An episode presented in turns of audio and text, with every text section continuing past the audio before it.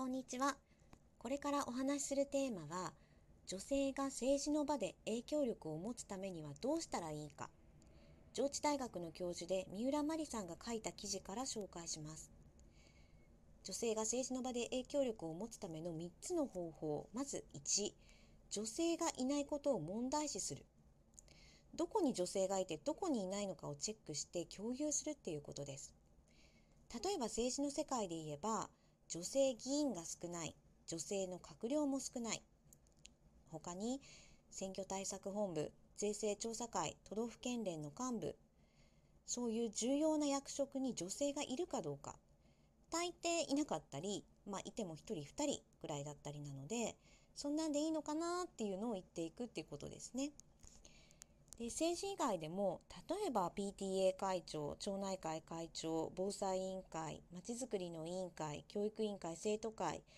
そういったところでも女性が意思決定をできるポジションにいるかどうかこれ1人2人いてもダメなんですよね。やっぱ1人2人じゃ声は上げにくい通りにくいので最低3割4割5割っていうふうに増やしていくことを目指すっていうことです。2つ目女性を評価する特にまず自分を褒める。皆さん、インポスター症候群って知ってますか？インポスターって詐欺師っていう意味らしい。女性はなんか素晴らしい業績を上げても、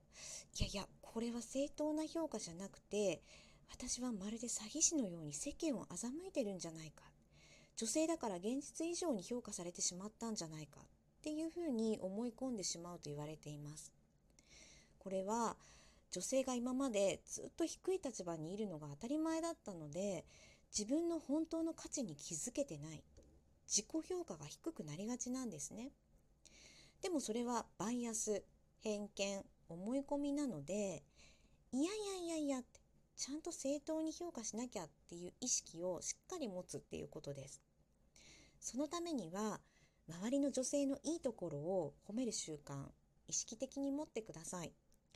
特にまず自分を褒めてください。自分ができること、頑張ったこと、素敵なところ、堂々と自分を褒めましょうということです。そして最後3番目。個人的なことは政治的なことと思う。まあ、何度でも繰り返したいフレーズですね。個人的なことは政治的なこと。個人的なことは政治的なこと。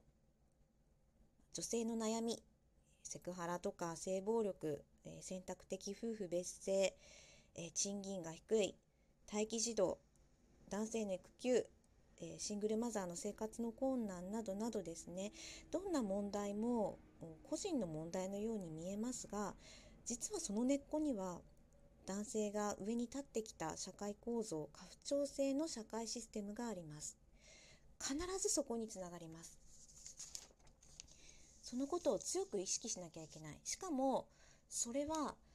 女性だけじゃなくて男性にとっても非常に生きづらい要素になっているんですね。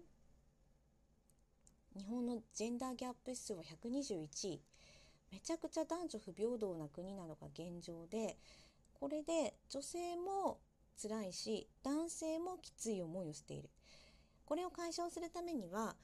他の国には存在する法律とか税制をもっと作っていかなきゃいけない。例えば、男女同一賃金法、ハラスメント禁止法、えー、家族単位ではなくて、個人単位の税や社会保障の制度、そういうものをどんどん作っていく。そのためには、やっぱり、あの、今のままじゃダメなんですね。今男性ばっかりの議員でも、そういう法律が全然作られない、制度が変えられない状態なので、新しい議員、女性の議員が必要だっていうことで、えー、私たちの個人の悩みは法律や制度が変われば改善されていくんだっていうことを意識しましょうということです。以上、え、2020年11月に出版されたエトセトラという雑誌に載っていた、えー、三浦真理さんの記事、えー、政治を女性たちの手に取り戻すための3つの方法っていう記事の中から後半をまとめてお話ししました。聞いてくださってありがとうございました。